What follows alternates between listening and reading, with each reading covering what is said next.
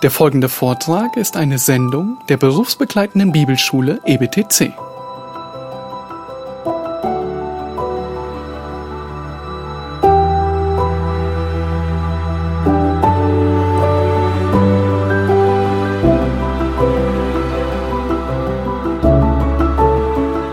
Warum habe ich mich dafür entschieden, jetzt die Pastoralbriefen jetzt, äh, eine nach dem anderen durchzunehmen?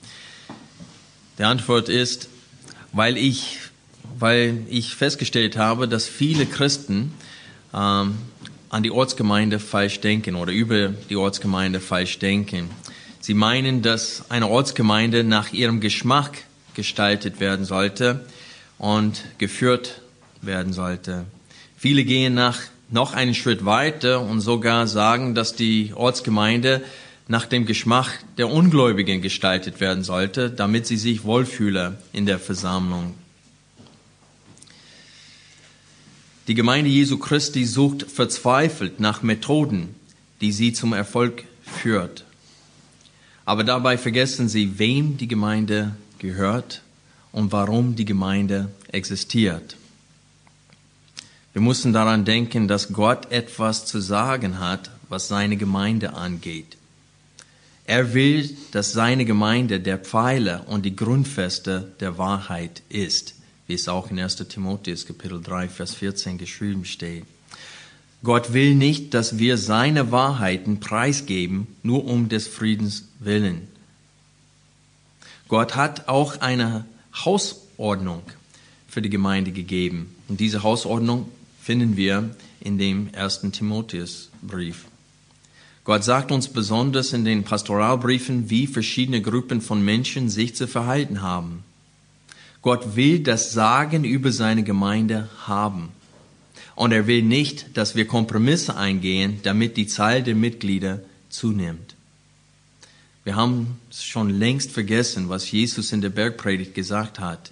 Ich lese vor. Geht hinein durch die enge Pforte, denn weit ist die Pforte und breit der Weg, der zum Verderben führt. Und viele sind, die auf ihm hineingehen. Denn eng ist die Pforte und schmal der Weg, der zum Leben führt. Und wenige sind, die ihn finden. Das Wort haben wir schon längst vergessen. Wir meinen, dass Gott will, dass jeder Mensch ähm, gerettet wird. Das stimmt nicht. Es wird nicht so kommen, dass die Massen die Wahrheit umarmen. Jesus hat es uns gesagt, dass es nicht so ist. Und in jedem Zeitalter der Gemeinde Jesu Christi war es auch so. Wenige kommen zum Glauben. Die Gemeinde will heutzutage diese enge Pforte breit machen. Die wollen den Weg einfacher machen für Menschen, zum Glauben zu kommen. Aber jeder, der zum, zu den wahren Glauben kommt, muss über Jesus Christus stolpern. Es muss so sein. Er ist den Juden ein Ärgernis und den Heiden reine Torheit. Und sie müssen über ihn stolpern. Aber wir machen den Weg breit, den Gott schmal gemacht hat. Wie oft hat Jesus den Volksmengen gesagt, die ihm gefolgt sind, überschlagt die Kosten, denn der Sohn des Menschen hat nicht mal ein Kopfkissen. Heutzutage man sagt, ah, es ist nie so schwer, ein Christ zu sein. Mensch, komm zu Jesus und der wird alle deine Probleme lösen. Und diese, das Wohlstandsevangelium wird heutzutage gepredigt. Aber Jesus hat gesagt, das ist nicht der Fall. Wer mir nachfolgt, der wird leiden. Er wird es schwer haben. Überlege es euch gut. Jesus bräuchte nur an dem Sabbat nicht heilen und er hätte viel mehr Freunde unter den Pharisäern gehabt, nicht wahr? Wenn er nur Montag oder Sonntag bis Freitag geheilt hätte und nicht an den Sabbattag, hätte er viele Freunde gehabt unter den Pharisäern, aber er hat bewusst unter ihrer Nase Menschen geheilt, damit sie konfrontiert werden mit ihrer Heuchelei. Und hat viele Feinde gemacht deswegen. Jesus hat sich mehr für den Willen des Vaters interessiert als für die Diplomatie. Sogar die Jünger Jesu haben den Kopf geschüttelt, als Jesus in Johannes 6 eine große Volksmenge durch eine harte Rede äh, von sich abwendet. Jesus hat verursacht durch ein hartes Wort, dass eine große Volksmenge, die Jünger genannt waren, die sind ihm gefolgt, von ihm abwendet. Aber heute sind Christen bereit, Kompromisse überall einzugehen, damit sie eine gewisse Anerkennung von der ungläubigen Welt gewinnen.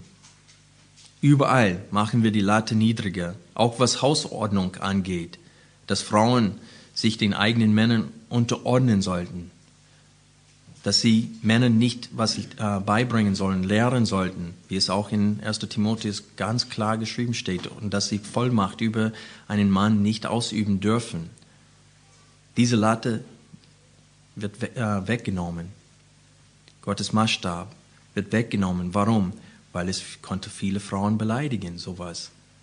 Und wir wollen nicht, dass sie beleidigt werden.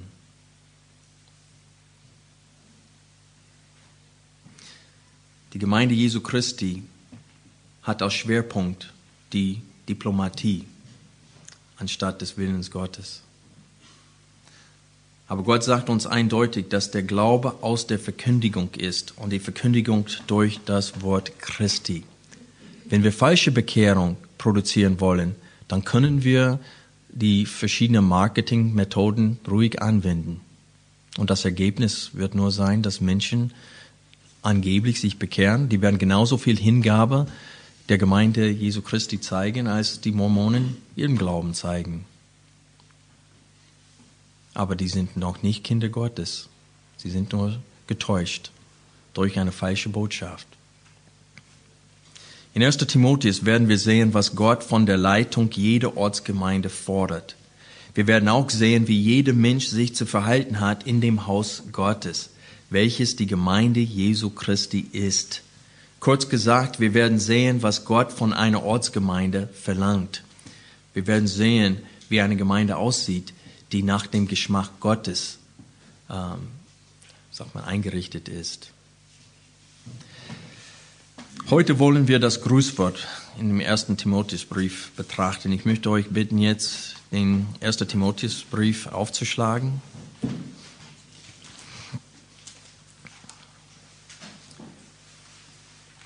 Hier wollen wir sehen, dass die Gnade Gottes nicht nur für die Bekehrung nötig ist, sondern auch um einen Gott wohlgefälligen Wandel zu führen.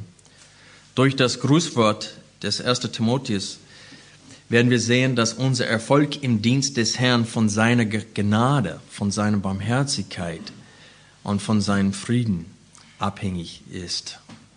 Lass uns die ersten zwei Versen lesen. Paulus, Apostel Christi Jesu, nach Befehl Gottes, unseres Heilandes, und Christi Jesu, unsere Hoffnung. Timotheus, meinem echten Kind im Glauben, Gnade, Barmherzigkeit, Friede von Gott, dem Vater, und von Christus Jesus, unserem Herrn. Ich weiß nicht, wie viele Star Wars-Fans unter uns sind heute. Vielleicht gar keiner. Und vielleicht passt das überhaupt nicht, was ich jetzt sage. Aber im Star Wars die haben immer zu dieser, sagt man auf Deutsch, Jedi, ja, Kämpfer, ähm, möge die, die Macht mit euch sein. Und äh, auf Englisch, the force be with you. Und äh, das, war, das war eine Kraft ohne Gesicht, das heißt ohne eine Person, die dahinter steckt. Und äh, das ist für uns ganz klar äh, falsch, was sie gesagt haben. Aber für uns Christen, die wir den wahren Gott kennen, wir sagen nicht, möge die Macht mit dir sein, sondern wir sagen, die Gnade Gottes sei mit euch. Die Gnade Gottes sei mit euch. Es ist interessant, dass Paulus alle seinen Briefen mit, dieser, ähm, mit diesem Segenswunsch angefangen hat und diesen Segenswunsch, die Gnade Gottes sei mit euch, äh, äh, wie sagt man, beschlossen, äh, geschlossen hat oder beendet hat. Das heißt, am Anfang und am Ende von den Paulusbriefen ist dieser Segenwunsch, nämlich Gnade sei mit euch. Ich möchte mit euch die Briefe Paulus jetzt durchnehmen, eine nach dem anderen. Wir fangen an mit dem Römerbrief und wir werden sehen, dass Paulus in alle seinen Briefen anfängt mit einem Segenswunsch, dass die Gnade Gottes und dass der Friede Gottes bei uns sei. Den Römerbrief haben wir schon heute Morgen am Anfang des Gottesdienstes gelesen. Wir lesen im Vers 7, allen Geliebten Gottes, berufenen Heiligen in Rom, Gnade euch und Friede von Gott, unserem Vater und dem Herrn Jesus Christus. Wenn wir Kapitel 16 jetzt aufschlagen, können wir das Schlusswort lesen. Vers 20. Der Gott des Friedens aber wird in kurzem, in kurzem den Satan unter euren Füßen zertreten. Die Gnade unseres Herrn Jesus Christus sei mit euch. 1. Korinther ist gleich da. Wir lesen dann Vers 3. Gnade euch und Friede von Gott, unserem Vater und dem Herrn Jesus Christus. Lass uns jetzt das Schlusswort aufschlagen.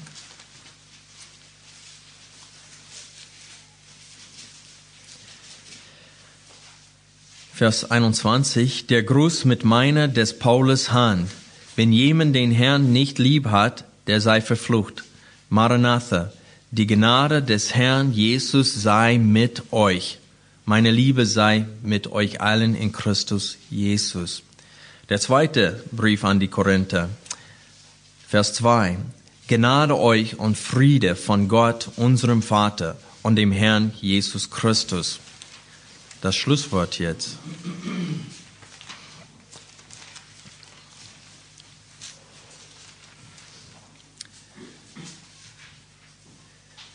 Kapitel 13, Vers 11. Und der Gott der Liebe und des Friedens wird mit euch sein. Grüßt einander mit heiligem Kuss. Die, es grüßen euch alle Heiligen. Die Gnade des Herrn Jesus Christus und die Liebe Gottes und die Gemeinschaft des Heiligen Geistes sei mit euch allen. Hier wird die Dreieinigkeit stark betont in diesem einen Vers. Dann der Galaterbrief.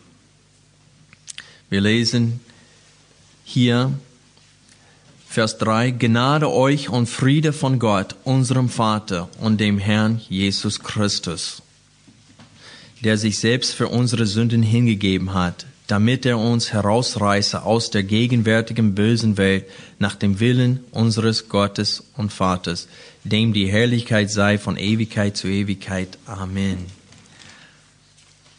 Das Schlusswort des Galaterbriefes. Vers 18. Die Gnade unseres Herrn Jesus Christus sei mit eurem Geist, Brüder. Amen. Der Epheserbrief, Vers 2.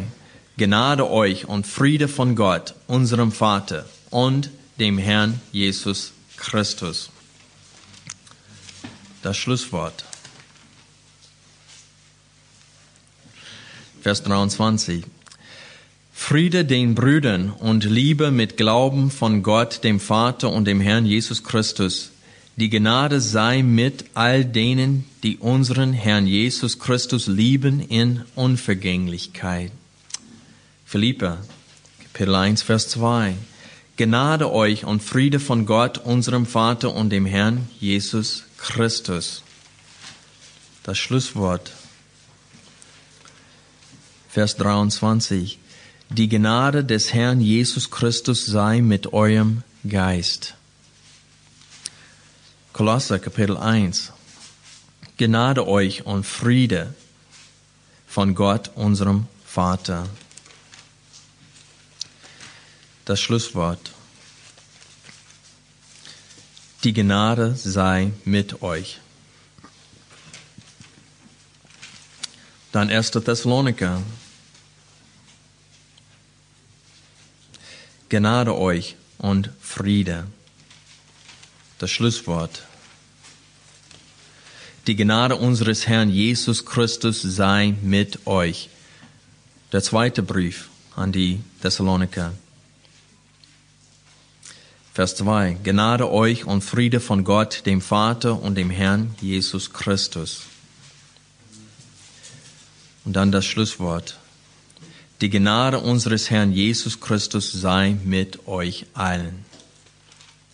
1. Timotheus haben wir schon gelesen, das Grußwort. Und jetzt das Schlusswort.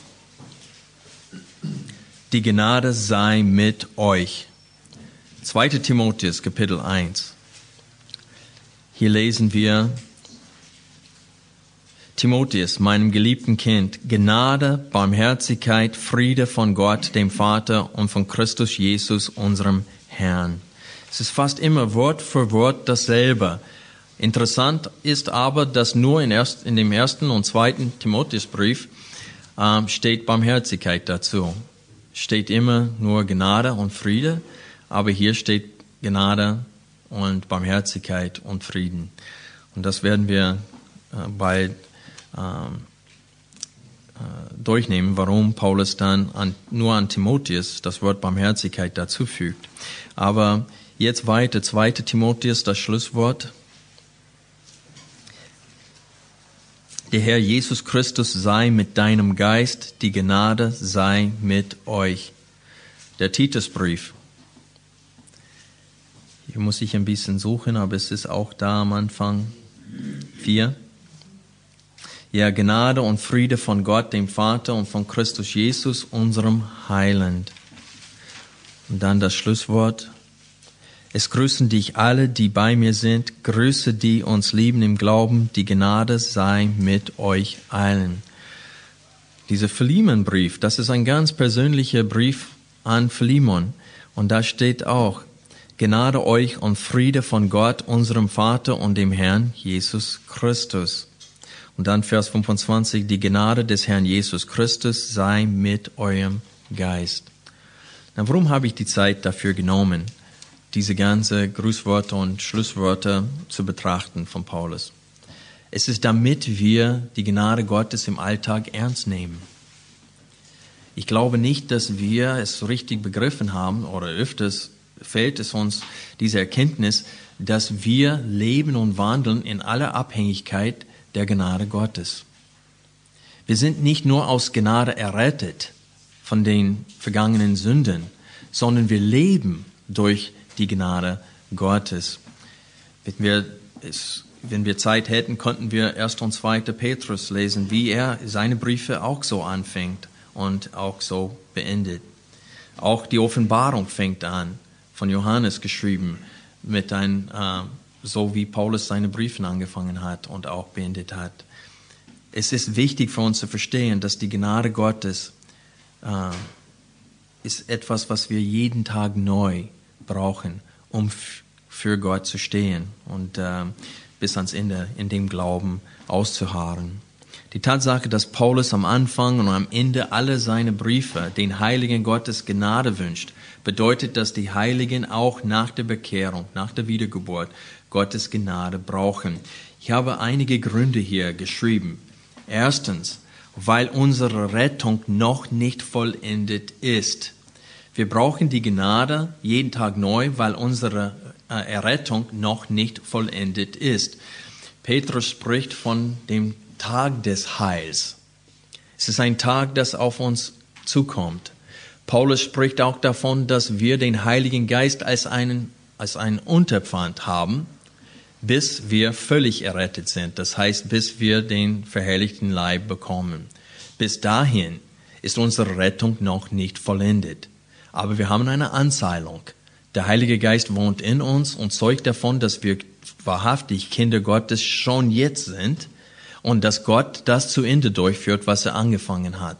Deswegen ist Jesus genannt worden, der Anfänger und Vollender unseres Glaubens. Und wir brauchen die Gnade Gottes jeden Tag neu. Und in dem ersten Timotheusbrief sehen wir hier gleich am Anfang, äh, ich weiß nicht, ob ihr es so richtig mitgekriegt habt, als wir diesen Briefen von Paulus durchgelesen haben, ist manchmal ist äh, dieser Segenwunsch ein bisschen, doch ein bisschen anders ausgedrückt worden, obwohl äh, es sehr ähnlich war in allen Briefen. Aber hier in 1. Timotheus sagt er, äh, nach dem Befehl Gottes unseres Heilandes, das heißt unser Retter. Und dann Christi Jesu, was? Unsere Hoffnung. Jesus ist unsere Hoffnung. Deswegen hat der Schreiber des Hebräerbriefes gesagt, dass wenn wir diesen Wettlauf rennen, müssen wir unsere Augen auf Jesus fixieren. Und der steht am Ziellinie. Und wir sollen unsere Augen fest auf Jesus fixieren. Warum? Weil er der Anfänger und Vollender unseres Glaubens ist. Er ist unsere Hoffnung. Und unsere Augen sollen fest auf unsere Hoffnung fixiert werden. Unser Heil ist noch nicht vollendet. Das ist ein Grund, warum wir die Gnade Gottes auch nach der Wiedergeburt brauchen. Es gibt einen zweiten Grund, wegen der in uns wohnende, wohnenden Sünde brauchen wir Gottes Gnade und Barmherzigkeit jeden Tag neu. Ähm, wir wissen, dass es äh, überall in der Schrift geschrieben steht, dass das Fleisch unser Feind ist, dass die Sünde in uns wohnt und dass wir jeden Tag neu geprüft werden und äh, in Versuchung kommen wegen den Begierden des Fleisches, die in uns sind. Und das nennt Paulus in Römer 7 die in mir wohnende Sünde. Und wir müssen gegen diese in uns wohnende Sünde kämpfen. Und dazu brauchen wir die Gnade Gottes. Für viele ist die Gnade Gottes passiv. Das heißt, die Gnade Gottes ist nur ähm, etwas, was Gott tat, nicht was er tut. Versteht ihr? Aber Gott tat etwas für uns und er tut auch immer noch etwas für uns. Und die Gnade Gottes, die wir empfangen haben, lebt weiter in uns und bewirkt etwas in uns. Und ich glaube, dass Titus Kapitel 2, äh, die Verse 11 bis 13, das ganz klar und deutlich äh, darstellen. Ich lese vor. Denn die Gnade Gottes ist erschienen, heilbringend allen Menschen und unterweist uns, das heißt die Gnade Gottes unterweist uns, damit wir die Gottlosigkeit und die weltlichen Begierden verleugnen und besonnen und gerecht und gottesfurchtig leben in dem jetzigen Zeitlauf, indem wir die glückselige Hoffnung und Erscheinung der Herrlichkeit unseres großen Gottes und Heilendes Jesus Christus erwarten. Das heißt, die Gnade Gottes ist nicht passiv. Wenn ein Mensch behauptet, an Jesus Christus zu glauben, aber kein Schlussstrich zieht mit der Sünde, dann muss ich an seine Rettung zweifeln. Denn es steht hier eindeutig, dass die Gnade Gottes etwas in uns bewirkt. Sie führt uns so weit, dass wir sagen Nein zu der Sünde und zu der Gottlosigkeit. Wir führen einen heiligen Wandel durch die Gnade Gottes, die nicht nur bei der Rettung vorhanden ist, sondern jeden Tag neu in unserem Leben als Christen. Wir müssen auch an die Barmherzigkeit Gottes hier denken. Allgemein Barmherzigkeit heißt, dass wir das nicht bekommen, was wir verdient haben. Hier sehen wir, dass wir jeden Tag neu, oder jeder Christ, der ehrlich ist, weiß, dass er jeden Tag neu die Barmherzigkeit Gottes braucht. Wie Jakobus in Kapitel 3, Vers 2 schrieb, denn wir alle straucheln oft.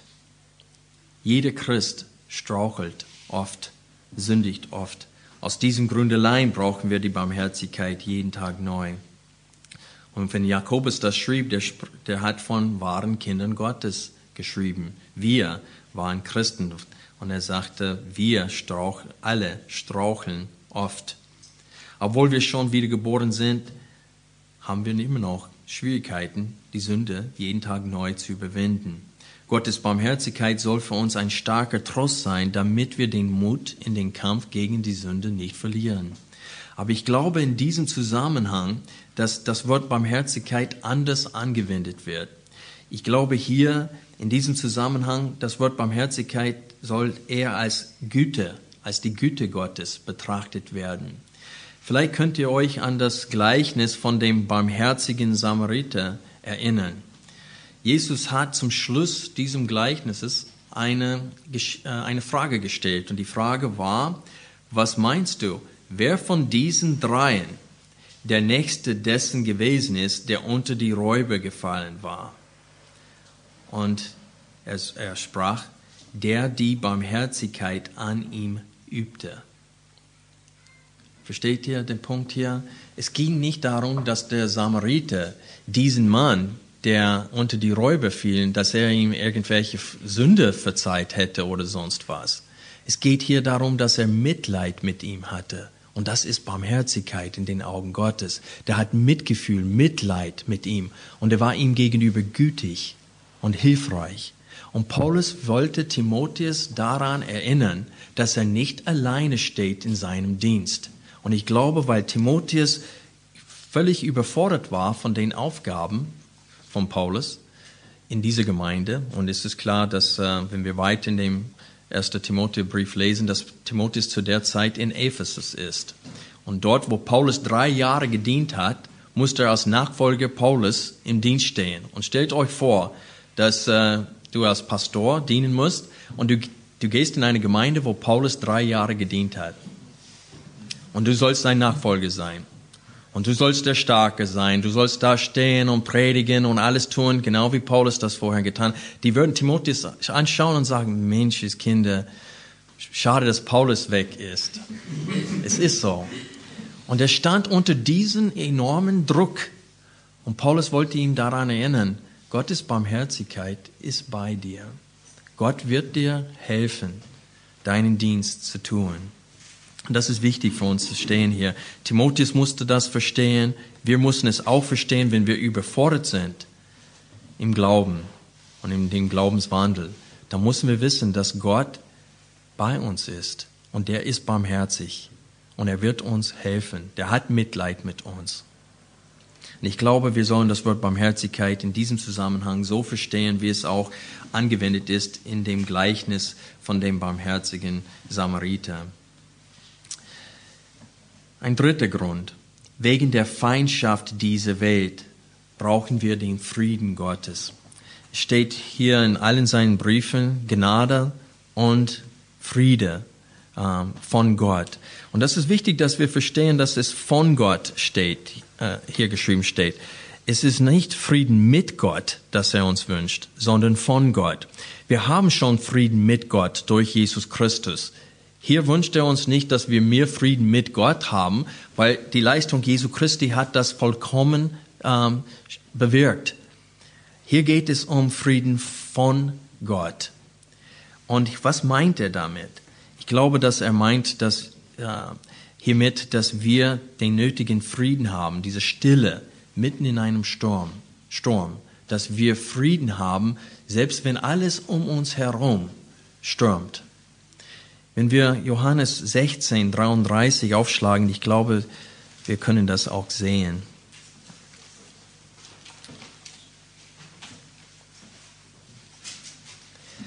Johannes, Kapitel 16,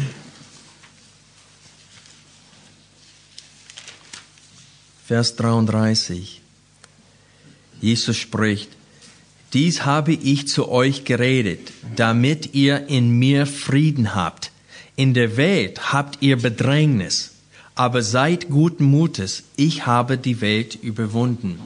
Wenn wir, wenn wir unsere Augen auf Jesus fixiert haben, dann sind wir völlig von ihm überzeugt und seine Fähigkeiten. Und wir werden nicht sein wie die Jünger, die total verzweifelt waren in dem Boot, als dieses Boot äh, von dem Sturm bedroht wurde, äh, umzukippen.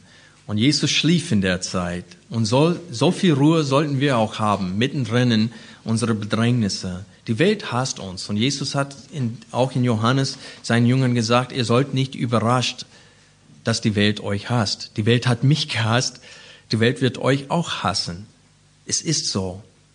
Aber mittendrin in, in einem Bedrängnis könnt ihr meinen Frieden haben. Ihr könnt genauso viel Ruhe und Frieden besitzen, wie ich es äh, gehabt habe, als ich den Willen des Vaters getan habe. Und so, das ist der Punkt hier, in, dass ihr in mir Frieden habt. Und diesen Frieden brauchen wir jeden Tag.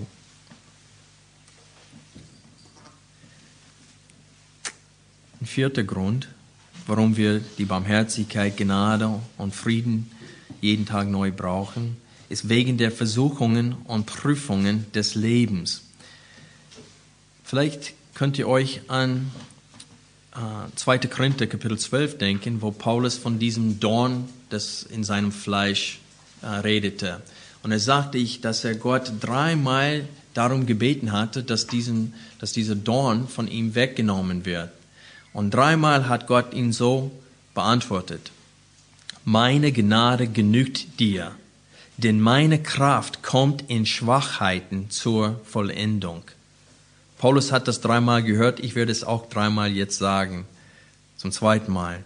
Meine Gnade genügt dir, denn meine Kraft kommt in Schwachheiten zur Vollendung.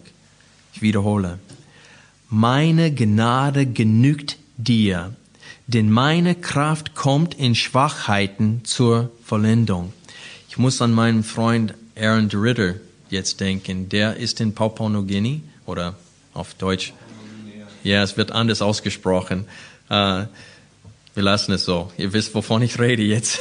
PNG. Äh, der dient da in einem Stamm und der tut sich schwer, die Sprache jetzt zu lernen. Das eine, der hat neulich einen großen Trost bekommen. Fachleute haben sich mit der Sprache auseinandergesetzt, was sie bis jetzt gelernt haben und haben gesagt, oh, ihr habt einen richtig komplizierten Verb. Sagten, gut, dass wir die Sprache nicht lernen müssen. Das haben sie ihm gesagt. Und äh, der sagte, ja, warum soll ich, ausgerechnet ich, diese Sprache lernen müssen? Und wir können auch für ihn beten, weil das ist schwierig, da isoliert zu sein in, in dem Dschungel. Die sind zweieinhalb Stunden äh, Knuffahrt weg von überhaupt einer, äh, wie heißt das, wo sie ein, eine Landebahn, wo sie mit einem Flugzeug abgeholt werden können. Die sind wirklich weit, weit weg von allem.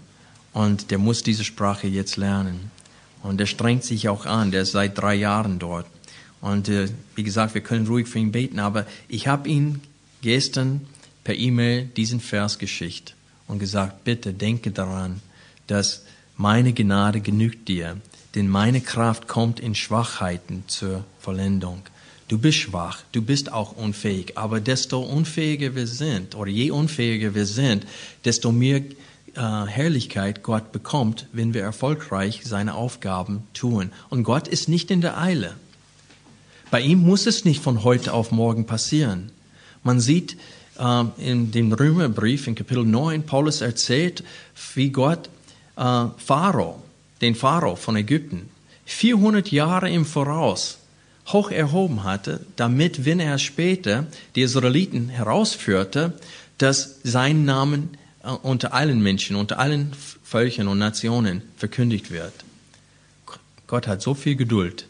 400 Jahre im Voraus hat er diese Handelsrouten äh, entstehen lassen durch diese Hungersnot, damit später, wenn er sein Volk mit einer starken Hand herausführte, dass sein Ruhm an allen diesen Leuten, die von jeder Nation nach Ägypten kamen, um, Handels, äh, um zu handeln.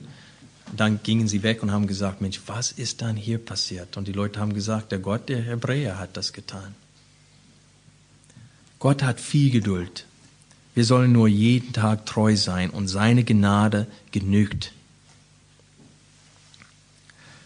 Auch müssen wir an das Wort von Petrus denken. In seinem Brief, Kapitel 5, Vers 12, schrieb er in dem, seinem ersten Brief, durch Silvanus, den treuen Bruder, wie ich denke, habe ich euch mit wenigen Zeilen geschrieben und euch ermahnt und bezeugt, was? Dass dies die wahre Gnade ist, in der ihr steht. Wir stehen in der wahren Gnade und wir müssen, wir müssen davon fest überzeugt sein. Und wenn wir in dieser Gnade stehen, dann schützt sie uns auch. Diese Gnade brauchen wir jeden Tag. Ein fünfter Grund, warum wir die Gnade jeden Tag neu brauchen, weil unser Gottesdienst von der Kraft Gottes abhängig ist. Paulus wünschte dem jungen Pastor Timotheus Gnade, Barmherzigkeit und Frieden von Gott, weil er wusste, dass Timotheus eine große Last trug als Pastor. der konnte sich leicht in der Situation von Timotheus versetzen und er hat Mitleid mit ihm. Der wusste, dass Timotheus völlig überfordert war und dass er sich überfordert fühlte. Deswegen wollte er Timotheus durch seinen Segenswunsch an die Quelle der Kraft zum Dienst erinnern. Die Quelle unserer Kraft, um Gott wohlgefällig zu wandeln und zu handeln und um ihn zu dienen, ist die Gnade, die Barmherzigkeit und sein Frieden. Das müssen wir, das muss uns bewusst sein im Alltag. Denn das Gleiche gilt für uns, weil wir haben gesehen, dass nicht nur die Briefe, die an Paulus, äh, die an Timotheus geschrieben worden sind, sondern auch die Briefe, die an den Gemeinden geschrieben worden sind, haben den gleichen Segenswunsch. Wir benötigen Gottes Gnade jeden Tag.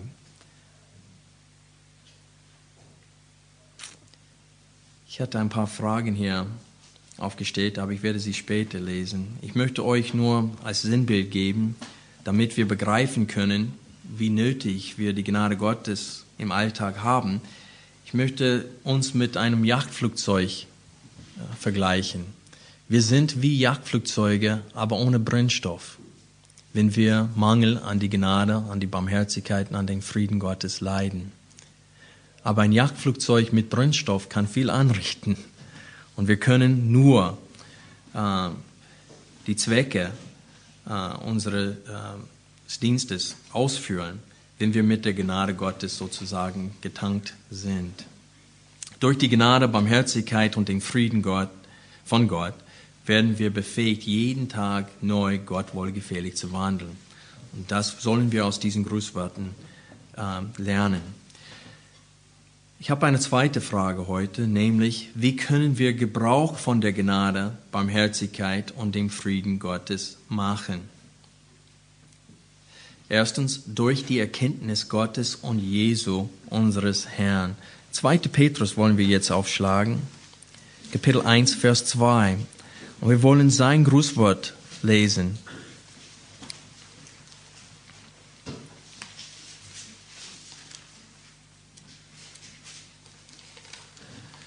2. Petrus, Kapitel 1. Simon Petrus, Knecht und Apostel Jesu Christi, denen, die einen gleich kostbaren Glauben mit uns empfangen haben, durch die Gerechtigkeit unseres Gottes und Heilendes Jesus Christus. Gnade und Friede werde euch was? Immer reichlicher zuteil in der oder durch die Erkenntnis Gottes und Jesu, unseres Herrn. Durch die Erkenntnis bekommen wir mehr Gnade. Die Gnade Gottes kann reichlicher zunehmen in uns durch die Erkenntnis. Wenn wir das Wort vernachlässigen, dann ist es kein Wunder, dass wir weniger Gnade in unserem Leben haben. Das ist der Punkt hier. Wie können wir Gebrauch von der Gnade, Barmherzigkeit und dem Frieden Gottes machen? Zweitens, durch den Glauben. Ich weiß, dass das sich vielleicht überraschend anhört, aber durch den Glauben. Der Vater ist unser Retter und Jesus ist unsere Hoffnung. 1. Timotheus Kapitel 1, Vers 1. Wir müssen daran denken und fest davon überzeugt sein. Und wenn wir fest an Jesus glauben, dann werden wir ihm vertrauen und mitten in dem Sturm seinen Frieden erleben. Lass uns Johannes Kapitel 14 aufschlagen.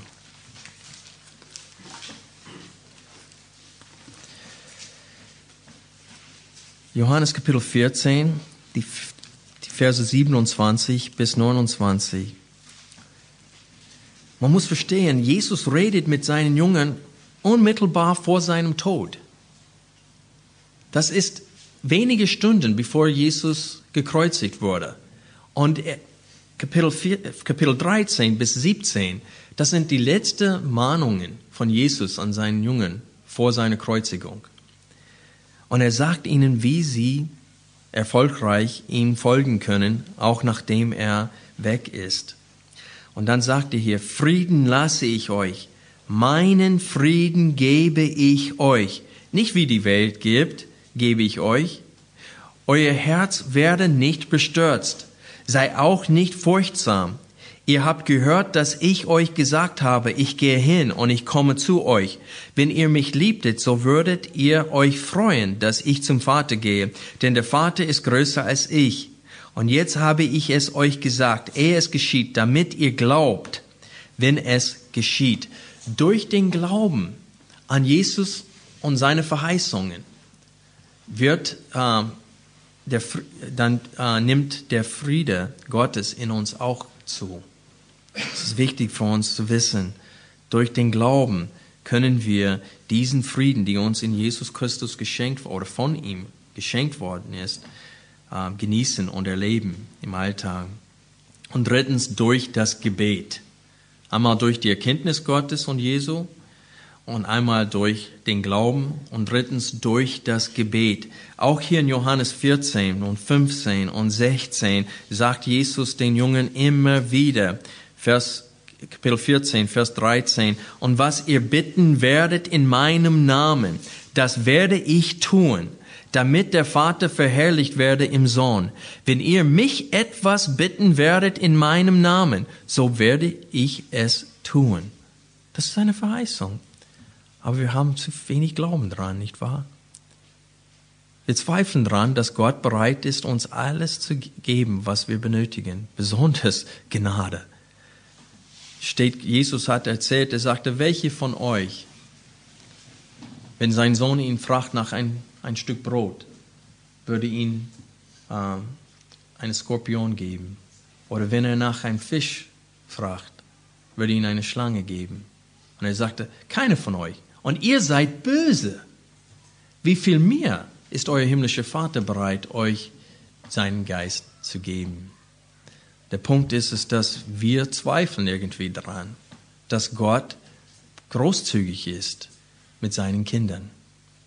Der gibt uns wirklich alles, was wir benötigen. Der ist nicht wie manche Väter heutzutage oder äh, Muttern, die ihren Kindern so viel Bonbons geben, wie sie wollen. Das tut er nicht. Denn er treibt Sorgen für unsere Zähne sozusagen. Äh, aber der ist bereit, uns übermäßig alles, was für uns gut ist, zu geben. Das heißt, wir kriegen so viele Karotten, wie wir es wollen. Wir müssen nur uns umsteigen, was unser Gebetsanliegen angeht und von ihm das Richtige äh, erbitten, nämlich Gnade, Barmherzigkeit und Frieden. Und der wird es uns geben. Immer wieder sagte das uns, Kapitel 15, die Verse 7 bis 8. Wenn ihr in mir bleibt und meine Worte in euch bleiben, so werdet ihr bitten, was ihr wollt, und es wird euch geschehen. Hierin wird mein Vater verherrlicht, dass ihr viel, viel Frucht bringt und meine Jünger werdet. Gott gibt uns alles, was wir benötigen, um ein treuer Jünger Jesu Christi zu sein. Er gibt uns alles, was wir benötigen, um viel Frucht zu bringen. Wir müssen nur darum bitten. Durch das Gebet machen wir Gebrauch von der Gnade und von der Barmherzigkeit und von dem Frieden Gottes.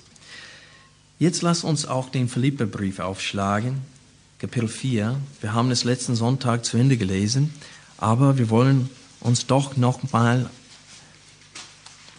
an etwas erinnern. Kapitel 4, wir wollen die Verse 4 bis 7 gemeinsam lesen. Freut euch im Herrn alle Zeit. Wiederum will ich sagen, freut euch. Euer Milde soll allen Menschen bekannt werden. Der Herr ist nah. Seid um nichts besorgt, sondern in allem sollen durch Gebet und Flehen mit Danksagung euer Anliegen vor Gott kund werden. Und was wird das Ergebnis sein? Und der Friede Gottes, der allen Verstand übersteigt, wird euer Herzen und euer Gedanken bewahren in Christus Jesus. Das ist eine Verheißung.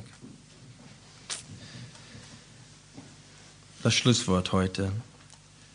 Wenn wir die Gnade Gottes für den Alltag, wenn, wenn die Gnade Gottes für den Alltag nicht so wichtig wäre, dann hätte Paulus niemals alle seine Briefe mit ihr als Segens Wunsch angefangen und beendet.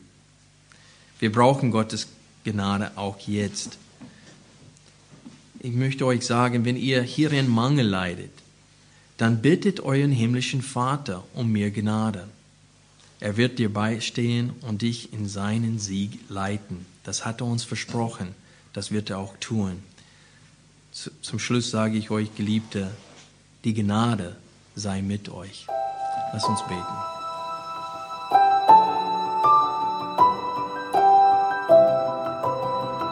Diese Sendung war von der berufsbegleitenden Bibelschule EBTC. Unser Ziel ist, Jünger fürs Leben zuzurüsten, um der Gemeinde Christi zu dienen. Weitere Beiträge, Bücher und Informationen findest du auf ebtc.org.